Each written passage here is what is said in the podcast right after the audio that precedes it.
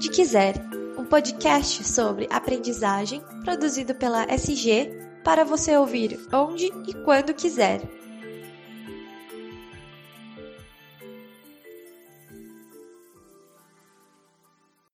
Olá pessoal, tudo bem com vocês? Tomara que sim, espero realmente que sim, que todos estejam bem, em casa, saudáveis e tudo mais. Seja muito bem-vinda, seja muito bem-vindo ao podcast Onde Quiser que é o espaço de compartilhamento de conhecimento e inteligência em treinamento e desenvolvimento e hoje também em bem-estar, saúde e tudo mais, da SG Aprendizagem Corporativa. Eu sou o Daniel Consani, faço parte do time de comunicação da SG e estou muito feliz de estar aqui com vocês. Antes de mais nada, queria convidar você a assinar o feed do nosso podcast aí no Spotify ou também no SoundCloud, se você usa o SoundCloud. E seguir a gente nas redes sociais, Facebook, Instagram, LinkedIn. Basta procurar por SG Aprendizagem Corporativa e apertar ali no follow, no seguir, tá bem?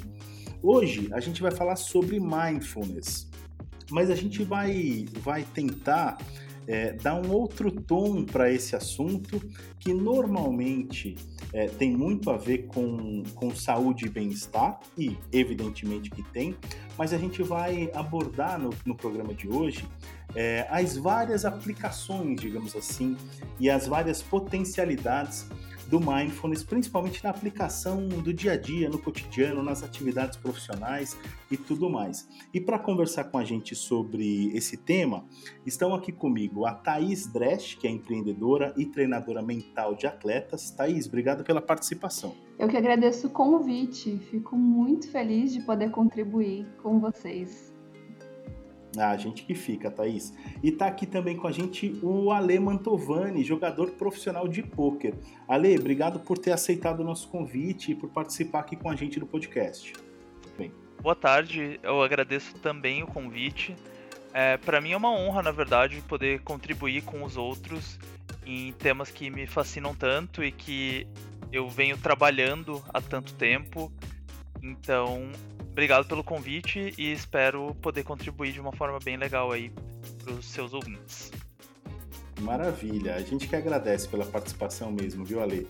Eu, eu queria começar é, perguntando para vocês, mas principalmente para a Thaís. A Thaís, é, eu sei que é a especialista em mindfulness é, da, do, do, nosso podcast hoje. Então, Thaís, eu queria, é, antes da gente entrar em si nas aplicações, em tudo que o Mindfulness tem de potencial para ajudar a gente no dia a dia, eu queria que a gente começasse conceituando né, o que é Mindfulness e por que, que o Mindfulness é, está sendo tão debatido, tão abordado nas rodas de conversa é, é, e por que, que ele é tão relevante nos dias de hoje, Thaís?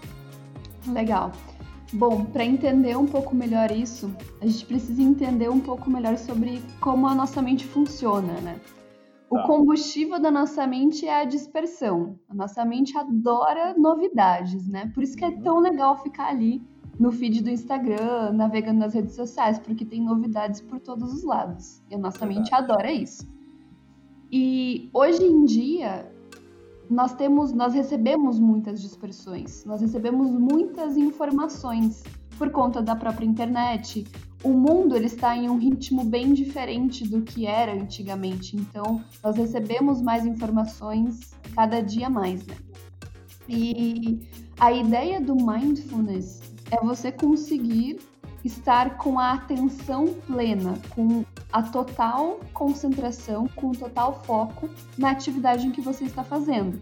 Para isso, você precisa com que os seus sentidos, seus cinco sentidos estejam envolvidos naquela atividade, os seus pensamentos estejam envolvidos na atividade que você está fazendo, para então você conseguir entregar o seu melhor no que você escolheu. E como hoje nós recebemos muitas dispersões, fica difícil de fazer isso, né? A nossa mente ela está sempre pensando em coisas do passado, em coisas do futuro, e o treinamento de mindfulness é justamente fazer com que a nossa mente foque no momento presente. Porque só a partir disso que você vai conseguir estar atento mesmo naquilo que você está fazendo. Perfeito, Thaís. E, e você acha, você falou, ah, a gente está sempre pensando no passado, no futuro, é, mas a avalanche de informações a que a gente tem acesso hoje, redes sociais, é, o excesso de notícias que a gente consome, isso também tem a ver com esse excesso de dispersão, digamos assim, da nossa mente? Sim, eu acredito que influencia bastante. Naturalmente, a nossa mente ela é dispersa, mas ah. essas informações que nós vemos, é, que nós temos recebido ultimamente, essa quantidade a mais de informação, isso influencia ainda mais para que nossa mente continue dispersa, né? Por isso que é difícil cada vez mais ter concentração hoje, né? Focar numa atividade, conseguir deixar o celular de lado para não ver as notificações e realmente ficar só conectado com aquilo que você escolheu para fazer naquele período, naquele momento. É, é verdade. Eu e aí incluindo a Lê na nossa conversa, eu, eu, eu, a gente costuma, costuma dizer, é, principalmente quem é leigo, né? quem não é especialista, quem não conhece a fundo mindfulness e tudo mais, a gente relaciona muito mindfulness com uma questão puramente de bem-estar, uma coisa, ah, meditação, uma coisa zen, etc e tal, e é, não para para pensar que o estado de consciência plena, né, ele é fundamental para as atividades cotidianas. E aí o Ale tem uma, tem uma experiência nesse sentido, porque eu sei a gente vai falar das aplicações cotidianas do, do Mindfulness, mas o Ale, que é jogador profissional de poker, por exemplo, sei que usa técnicas de Mindfulness para na sua atividade, né? E aí, Ale, eu queria que você contasse um pouquinho como é que, como é que isso funciona na prática. Então, vamos lá. É, primeiramente, o, o poker ele é considerado como um esporte da mente, como o xadrez, o bridge, o go e etc. E tá. basicamente assim, é, é porque eu só estou contextualizando para as pessoas que não conhecem muito bem. Claro, claro. Importante. E assim, basicamente ele é um jogo que exige que você tome decisões a todos, a todos os momentos. E uhum. para você ser um, um um jogador lucrativo, você basicamente precisa tomar decisões lucrativas com frequência e no longo prazo isso, isso é uma coisa que vai se capitalizar. Então, tá. nós usamos como base a teoria dos jogos para saber se a expectativa das nossas jogadas é ou não lucrativa, e aí, com base nisso, nós tomamos decisões. E, assim, exige estudo e volume de jogo.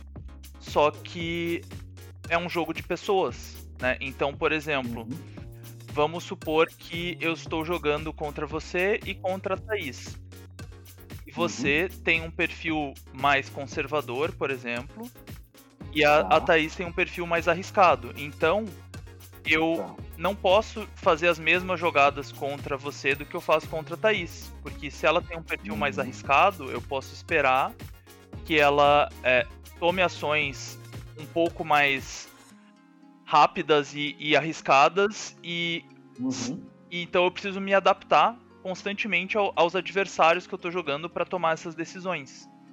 E se eu não estou presente, o que que acontece, né? Se eu não estou completamente imerso nisso, eu posso não fazer a leitura adequada dos meus adversários e por mais que exista uma forma que seja uma forma correta de jogar, independente do perfil do meu adversário, eu não vou extrair o máximo das situações que eu, que eu vou ser colocado durante o jogo. Então, eu já tive algumas sessões, que é como a gente chama de um dia de torneios, que eu, eu estava disperso e depois que eu fui tá. revisar essas sessões, fui revisar as minhas jogadas e tudo mais, eu, eu parei e falei, nossa, eu nunca devia ter feito essa jogada contra esse cara. E uhum. quando eu estou presente, isso é uma coisa que, além de não acontecer, como o meu conhecimento técnico ele já é bem sólido, eu consigo ter criatividade e eu consigo tá. ir um passo além, sabe? Então eu já considero que tiveram algumas sessões que eu realmente estava num estado de flow, que eu estava totalmente imerso naquilo e saem momentos assim de, de algumas genialidades e brilhantismos que não estão ali se eu estou jogando no meu piloto automático ou se eu não estou realmente imerso naquilo que eu estou fazendo, sabe? Perfeito. É, é, é, muito interessante porque como é que a gente como é que a gente atinge esse grau de flow? E aí eu queria perguntar para Thaís, é, Thaís, tem alguma técnica para a gente efetivamente chegar nesse estágio de atenção? É, quer dizer, quando o Ale começa a jogar, quer dizer, o que, que ele tem que fazer? Ou é, quando, evidentemente, quando a gente precisa é, se concentrar ao máximo e entrar nesse estado de flow, por exemplo, porque eu, eu concordo plenamente com o Ale que é, é aí que a gente é, que a gente tem o melhor desempenho, é aí que os, a, o, a genialidade pode acontecer e tudo mais. Como é que faz para chegar nesse estágio aí? Tem que tomar alguma coisa? Não, é tudo treino, né? Ah, e uma coisa que eu sempre falo é que assim, se você quer ter concentração, por exemplo, durante os seus estudos, ou se você quer ter concentração, no caso da lei, enquanto ele está jogando, que ele está trabalhando, uhum. você precisa treinar a sua mente para ensinar a ela como que ela faz para ter concentração tá. fora dessa atividade, para que você consiga aplicar isso dentro da atividade. Uhum. E o que, que acontece? Em torno de 95% do que pensamos, sentimos e de como nós nos comportamos é feito de forma inconsciente. Tá. E o nosso corpo ele faz isso para gastar menos energia. E por isso que nós fazemos tantas coisas no piloto automático. Uhum. Por exemplo, você não precisa pensar como que você faz para falar, para caminhar, correr, comer. E aí acontece que quando nós fazemos essas ações, nós não estamos prestando atenção nelas. Então, o exercício do mindfulness você pode fazer durante o seu dia a dia, buscar prestar mais atenção na, nas coisas até mais simples do que você está fazendo, buscando sair do piloto automático. Porque aí, quando você for fazer uma, uma atividade que você precisa de mais concentração e foco, você já sabe mais ou menos como fazer isso. E a principal ferramenta que tem para gerar esse estado de mindfulness, que é bem efetiva, é a respiração consciente. Tá. Porque a nossa respiração ela é inconsciente praticamente 24 horas por dia. É, 24 horas por dia, principalmente para quem não conhece como faz a respiração consciente, né? E, e qual que é a ideia? Quando o nosso corpo respira de forma inconsciente, então o seu corpo está respirando sozinho agora. Você não precisa falar nada, não precisa pensar em nada, ele está respirando. Só que quando ele faz isso, ele não utiliza mais de 30% da sua capacidade pulmonar. E é uma respiração bem curta, bem rápida, que é o mínimo do que você precisa para se manter vivo, para sobreviver. E quando nós fazemos uma respiração consciente com as ferramentas adequadas, nós conseguimos utilizar 100% da capacidade pulmonar e, consequentemente, trazer mais combustível para o nosso corpo, que é o oxigênio. E a partir do momento em que nós fazemos uma respiração mais profunda, lenta, prestamos atenção nessa atividade de respirar, automaticamente os nossos pensamentos focam no momento presente e você gera um pensamento neutro, que é nem pensar no passado, nem no futuro, nem em coisa positiva, nem em coisa negativa. Focar ali no que você está fazendo. E a respiração ela consegue isso de uma forma muito rápida. Então, só de tirar alguns minutos para fazer isso, às vezes até alguns segundos, dependendo da familiaridade que você tem com esse treinamento, você já consegue trazer a sua mente para o presente. É aquele ditado popular, né, que você já deve ter ouvido, até mesmo quando uma pessoa está emocionalizada, ah, respira fundo, tá, respira e vai, né? Isso está totalmente conectado com trazer sua mente para o momento presente, para aquilo que você vai fazer naquele instante.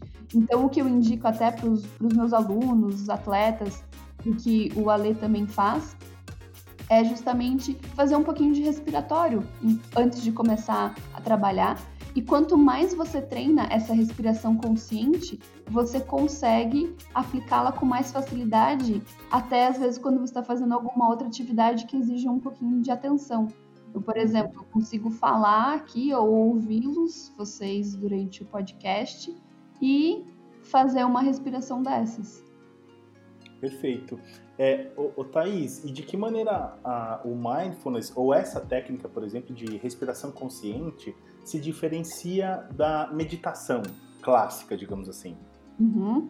Bom, a meditação, é, a técnica de meditação consiste em um momento em que você consegue parar os pensamentos. Tá. Você só consegue meditar efetivamente quando seus pensamentos param. Mas lembra lá que antes eu falei que a nossa mente ela é super dispersa, né? E a gente está pensando em muitas coisas ao mesmo tempo.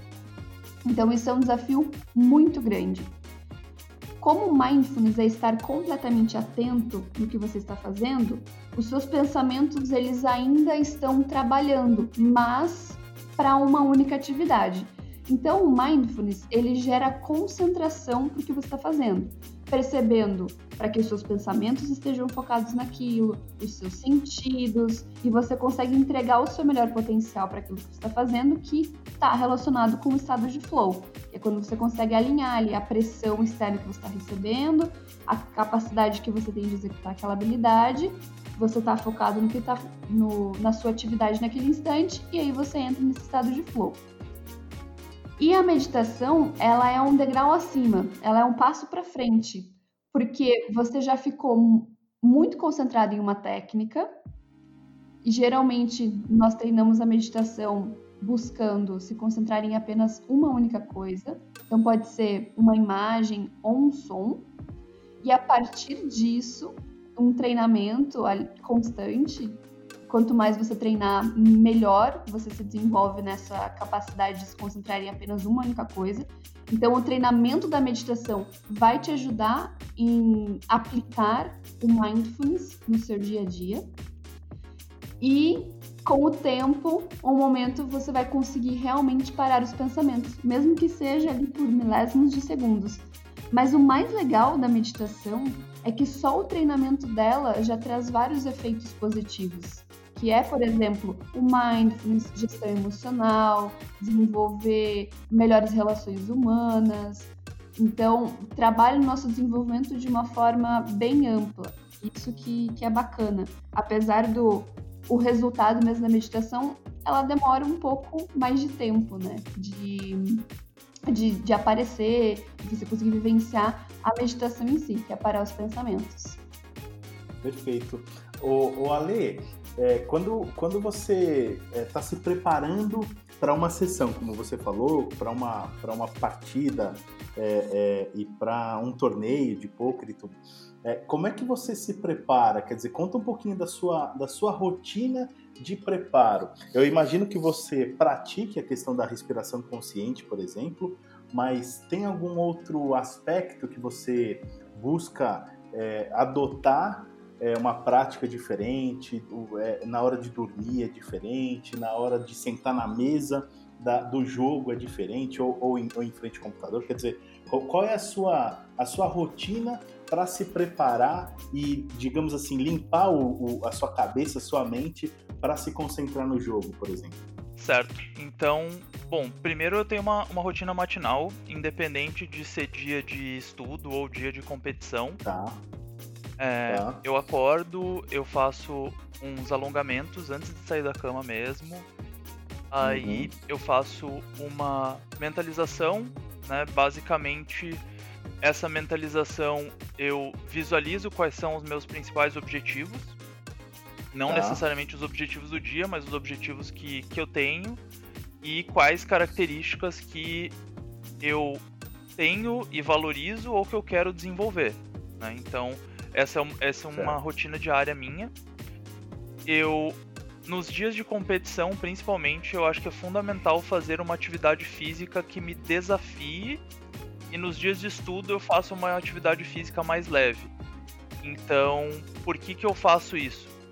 É, porque quando eu me coloco frente a um desafio, os desafios que eu encontro em uma sessão eles ficam mais fáceis de lidar. Então eu consigo perceber claramente essa diferença de um dia que eu não faço uma atividade física e eu vou jogar, eu fico um pouco mais emocional quando acontece uma coisa errada.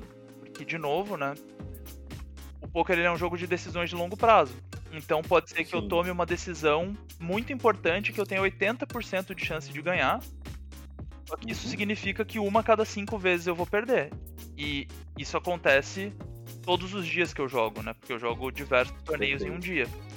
Então, uhum. se eu me desafiei, eu já consigo lidar melhor com isso. E eu percebo que quando eu tô mais presente, eu quando eu tô mais presente, eu não fico tão apegado a essas coisas ruins que aconteceram. Então vamos supor que eu perdi metade das minhas fichas numa situação que eu tinha 80% de chance de jogar.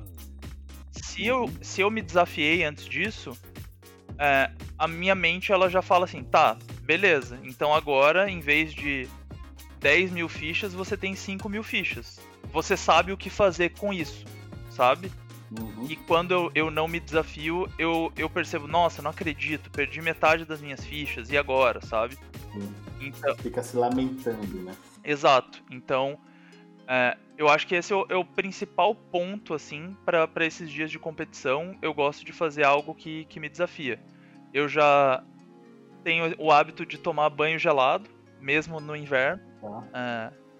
Meu Deus! que já é um, desafio voluntário, né?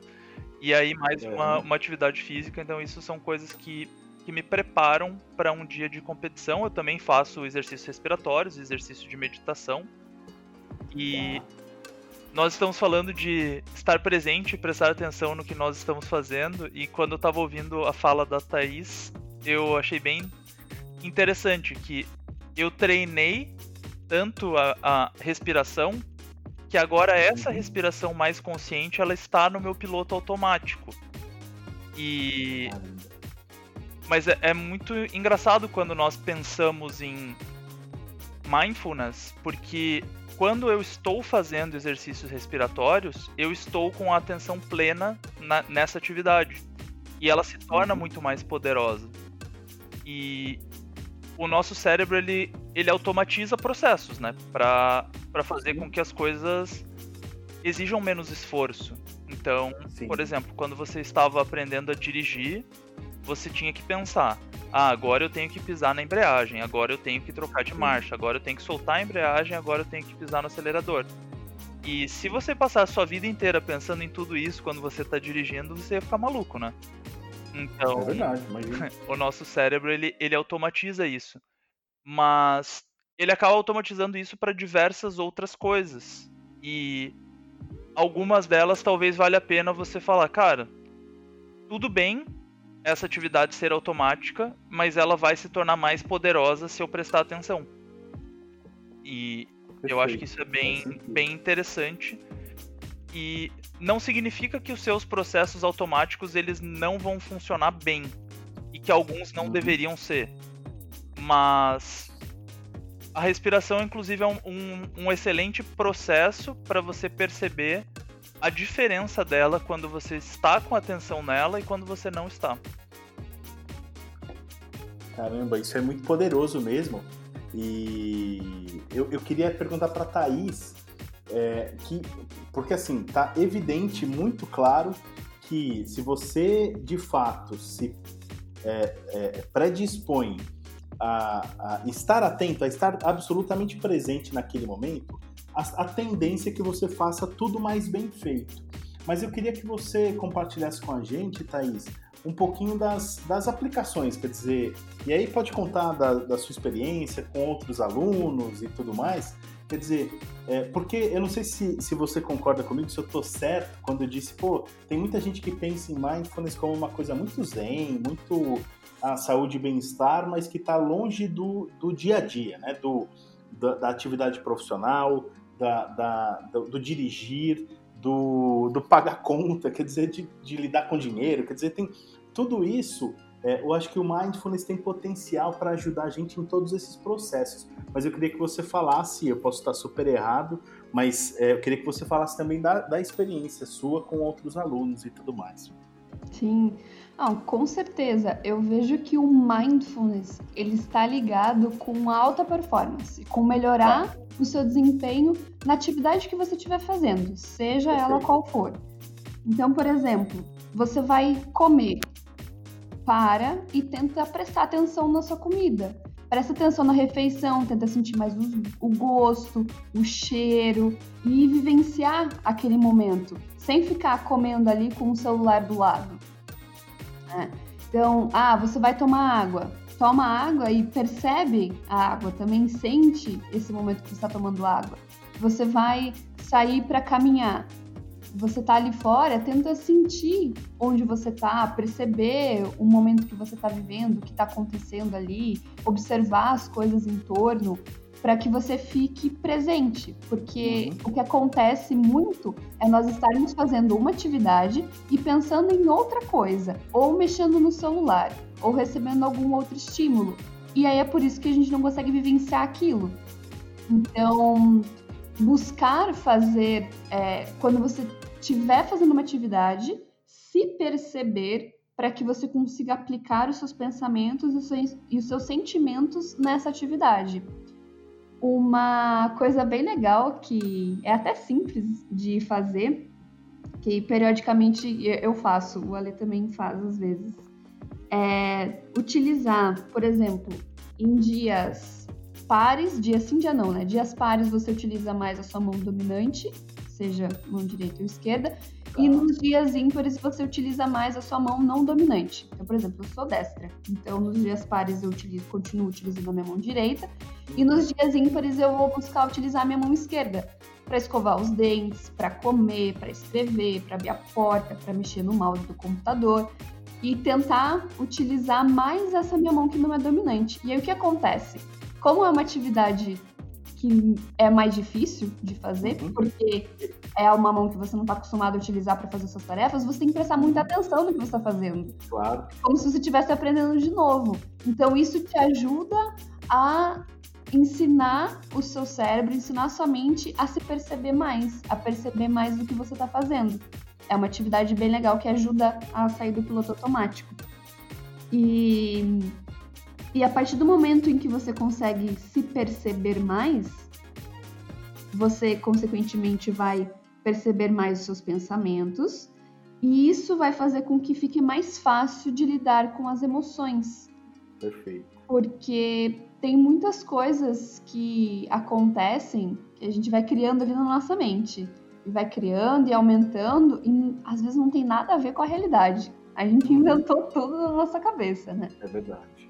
E como no poker, é, como eu trabalho 99% praticamente dos meus alunos eles são do poker. Uhum. E dentro do poker existe uma as emoções elas elevam e descem muito, né? E uma hora você ganha, uma hora deve você tá perdendo, aí eu tô ganhando de novo, ah, tô perdendo.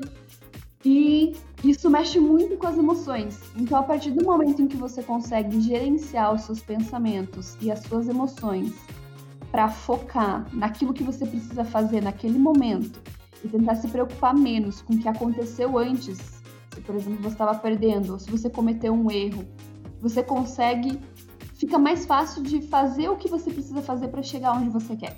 Com certeza. Tudo que é aquilo que a gente coloca foco, aquilo cresce. Né? Então, tudo que a gente colocar foco, que a gente colocar atenção, aquilo vai crescer. Seja coisa boa, coisa ruim, não importa. Aquilo vai tomar mais a nossa atenção. É igual quando, não sei se já aconteceu com, com você ou com alguém que está ouvindo, você decide que você quer comprar um carro. Aí você sai na rua e você só vê aquele carro. Uhum. Parece que todo mundo tem aquele é. carro que você escolheu para comprar. Por quê? Você colocou isso no seu radar. O seu foco é aquele carro que você está querendo comprar, você está observando, às vezes está analisando para ver se realmente essa é a decisão melhor a ser tomada, e você só enxerga isso à sua volta. É verdade. Não quer dizer não, aí, que tem mais disso, né? É, é, não, e aí a gente fala assim, nossa, é um sinal de Deus para eu comprar esse carro mesmo. É nada, né? Você uhum. só está focado naquilo. Exatamente. A, a, nossa mente ela é muito seletiva, né? Então é. ela está selecionando aquele carro porque é aquilo que você quer naquele momento. E a partir do momento em que você consegue prestar atenção no agora e focar no que você precisa fazer, fica mais fácil de alcançar o que você quer alcançar. Perfeito.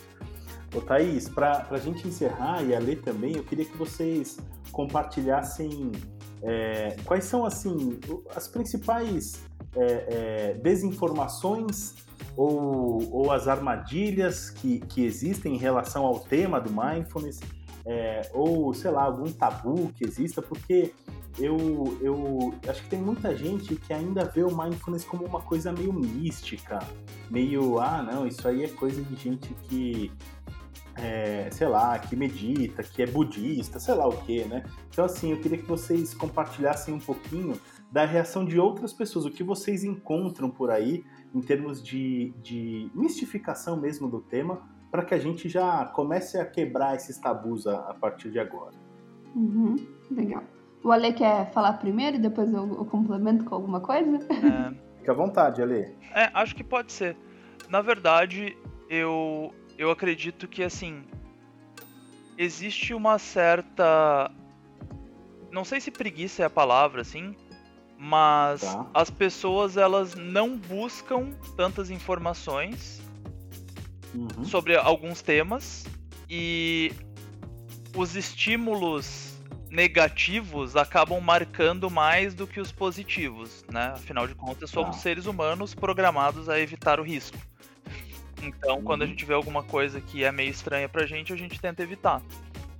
E as pessoas que são mais efusivas quanto a temas relacionados a mindfulness e meditação são geralmente, são pessoas que têm um, um viés um pouco mais e místico não é nem a palavra, assim, mas são pessoas que é, estão mais em contato com a natureza, ou são, são pessoas que já, já estão há algum tempo buscando se aprimorar, e algumas dessas pessoas é, elas acabam forçando um pouco a barra no sentido de que é uma coisa que fez tão bem para elas que elas querem que todo mundo também faça e aceite e abrace isso, sabe?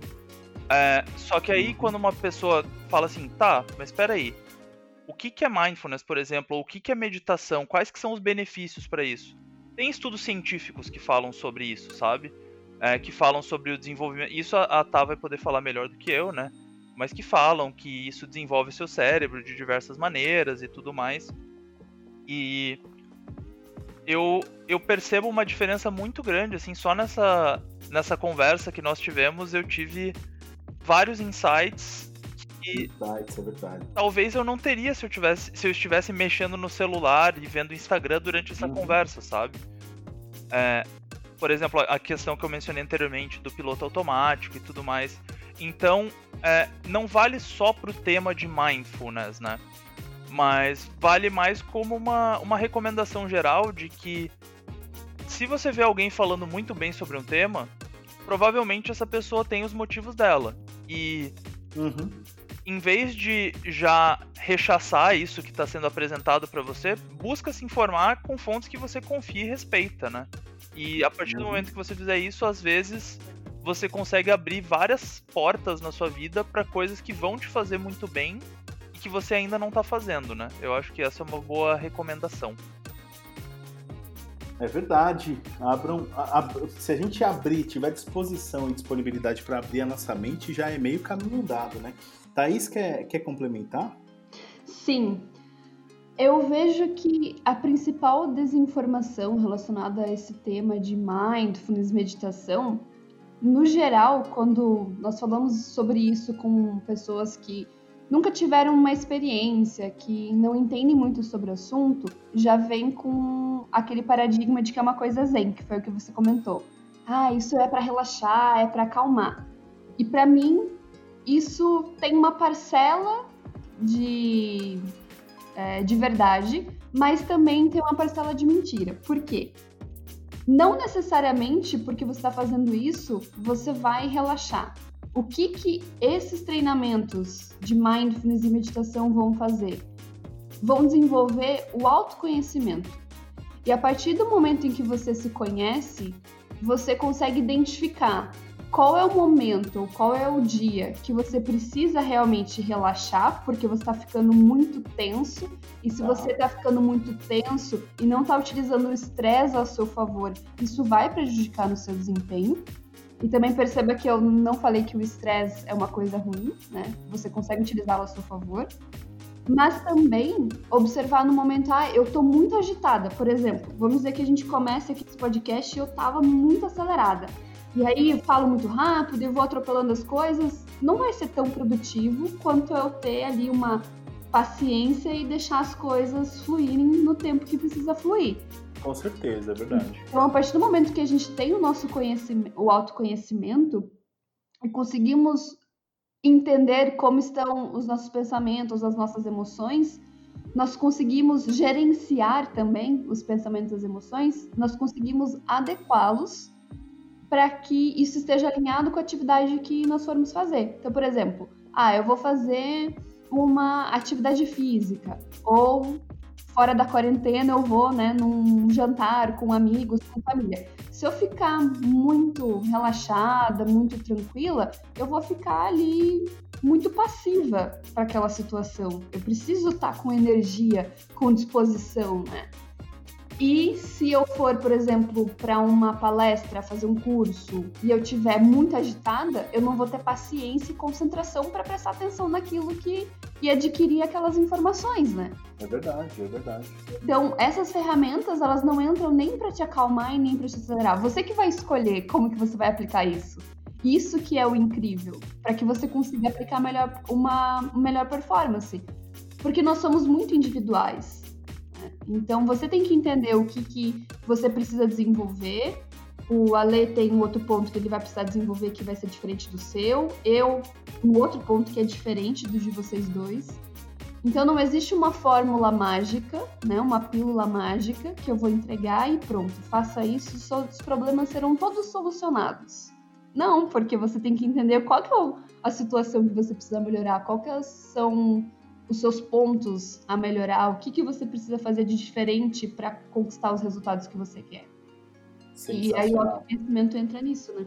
É, eu tenho. Não, muito. É por isso que.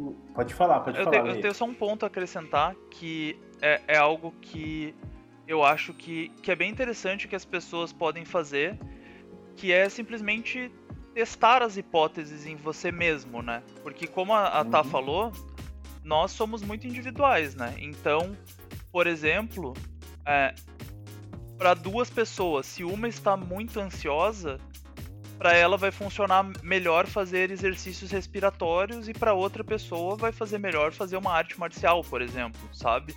Uhum. Essa, sim, essa sim. é uma maneira bem interessante de você realmente ver se uma coisa faz ou não bem para você, sabe? Então, por exemplo, eu via muita gente da empresa que eu trabalhava corria. Né? No passado eu trabalhava numa consultoria e o pessoal tinha um grupo lá de corredores. E eu nunca tinha gostado de correr. E aí eu falei: ah, tá todo mundo empolgado, eu vou tentar correr. E todo mundo falou: nossa, Vamos correr é tentar. é muito bom e não sei o que. Cara, eu fiquei alguns meses treinando não lembro, faz uhum. um, um, bom tempo, mas vai, vou falar três meses, tá? Eu fiquei três meses treinando, tá. eu não gostava, mas eu tava uhum. treinando, treinando, treinando, até que eu consegui correr 10 quilômetros em menos de uma hora. É, não, não é nenhuma marca incrível, inclusive, mas foi a, a, que eu consegui bater, né? Cara, depois que eu terminei essa corrida, eu falei, tá bom, eu nunca mais vou correr na minha vida. Isso não é para mim. É, mas tem muita gente que gostava, sabe? E essas técnicas, como eu falei, além de terem os estudos, né? Muita gente fala que faz bem. Então, por que não tentar?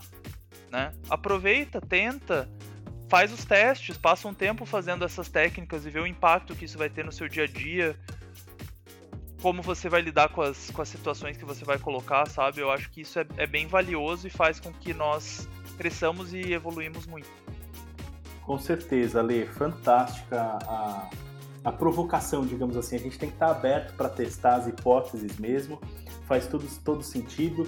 Eu, gente, a gente está com o tempo já esgotado. Eu queria agradecer demais, Thaís, uhum. Ale, pela, pela disponibilidade de vocês e por compartilhar o conhecimento de vocês. Foi muito gostoso conversar com vocês.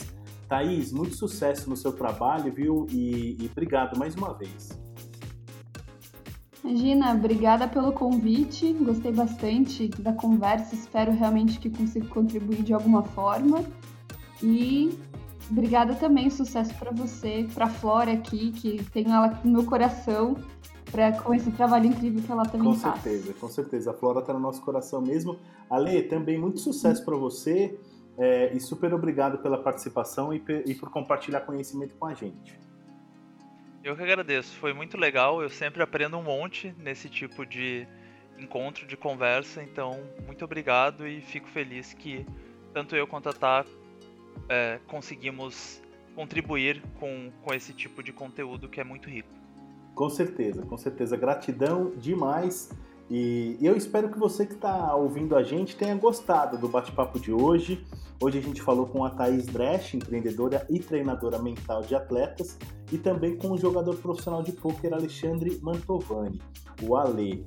Eu renovo o convite para que você siga a ASG Aprendizagem Corporativa no Instagram, no Facebook, no LinkedIn e também, se você puder, assina o nosso feed do podcast aí onde quiser é, tanto no Spotify quanto no, quanto no SoundCloud. Assim você fica sabendo sempre que a gente lançar programa novo, tá bom?